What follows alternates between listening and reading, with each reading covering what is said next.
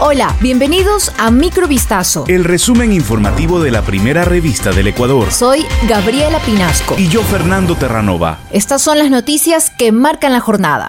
La Comisión Ocasional por la Verdad, Justicia y Lucha contra la Corrupción en la Asamblea Nacional solicitará información a 18 instituciones para avanzar en el proceso de fiscalización y control político respecto de la presunta red de corrupción de las empresas públicas. De acuerdo con lo establecido, el Servicio de Rentas Internas y la Unidad de Análisis Financiero y Económico deberán entregar información tributaria y económica desde el año 2019 hasta el 2022 de Danilo Carrera, Rubén Cherres, Hernán Luque, Leonardo Cortázar, entre otros personajes la comisión de la Asamblea también recibió la comparecencia del legislador Ronnie Aleaga, quien aseguró que no tiene relación comercial ni personal con Leonardo Cortázar, a quien calificó de fanfarrón por mencionarlo en esos audios sin presentar prueba alguna. La investigación inició con base en las denuncias que parten desde audios difundidos por el medio digital La Posta en los que se menciona a funcionarios y exfuncionarios del actual gobierno.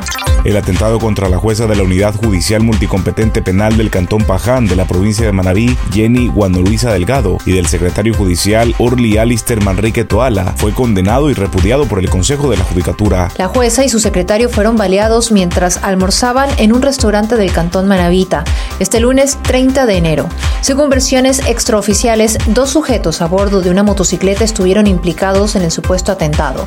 Uno de ellos se bajó del vehículo, ingresó al restaurante y disparó en repetidas ocasiones contra los funcionarios. Como consecuencia del hecho, las víctimas, a quienes sorprendieron al mediodía dentro de un local ubicado en las calles Olivia Parrales y 24 de mayo del centro de Paján, fueron trasladadas a un centro de salud de Puerto Viejo en condición crítica. En un comunicado, la institución expresó su solidaridad con los familiares de los servidores judiciales objeto de este atentado y solicitó al Ministerio del Interior que brinde protección a los servidores judiciales en la casa de salud donde son atendidos.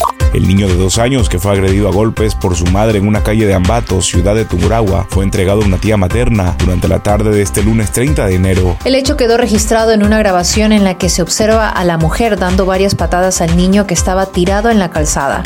El menor recibe golpes en la cabeza y en el cuerpo. Luego de ello, la agresora lo levanta bruscamente del brazo y lo vuelve a empujar hacia el suelo para seguir pateándolo brutalmente. El ministro Esteban Bernal dispuso la activación inmediata de los equipos técnicos de protección especial para el niño, informó el Ministerio de Inclusión Económica y Social MIES, horas después de la viralización del video. Asimismo, el coronel Marco Enríquez, jefe del distrito de la Policía Nacional Ambato Norte, señaló que se procedió a aprender a la supuesta agresora tras ubicar el domicilio en el que residía junto al menor en el barrio San José de María condenan a una mujer identificada como Heidi Elizabeth M. por haber dispuesto más de 38 mil dólares proveniente de los ingresos de la empresa en que laboraba para sí misma. El hecho ocurrió en Quito. La procesada en 2015 habría sido contratada por una empresa privada dedicada a la bolsa de valores en el cargo de asistente personal de presidencia. En las funciones asignadas por el jefe inmediato, quien figuraba como representante legal y gerente general, estaba la entrega de documentos para su suscripción, incluidos cheques para el pago de proveedores, tarjetas de crédito,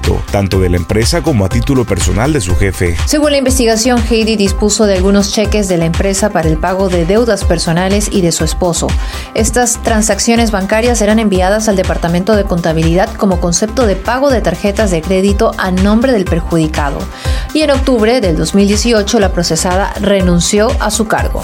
Cámaras de seguridad ubicadas en la ciudadela Las Orquídeas, al norte de Guayaquil, captaron a unos sujetos mientras repartían panfletos amenazantes a los moradores de la zona.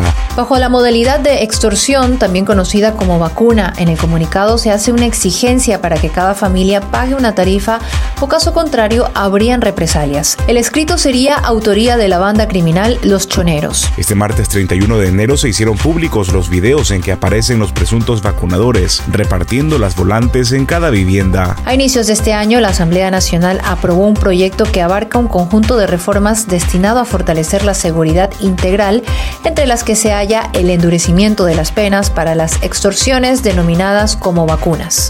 Esto fue Microvistazo. El resumen informativo de la primera revista del Ecuador. Volvemos mañana con más. Sigan pendientes a vistazo.com y a nuestras redes sociales.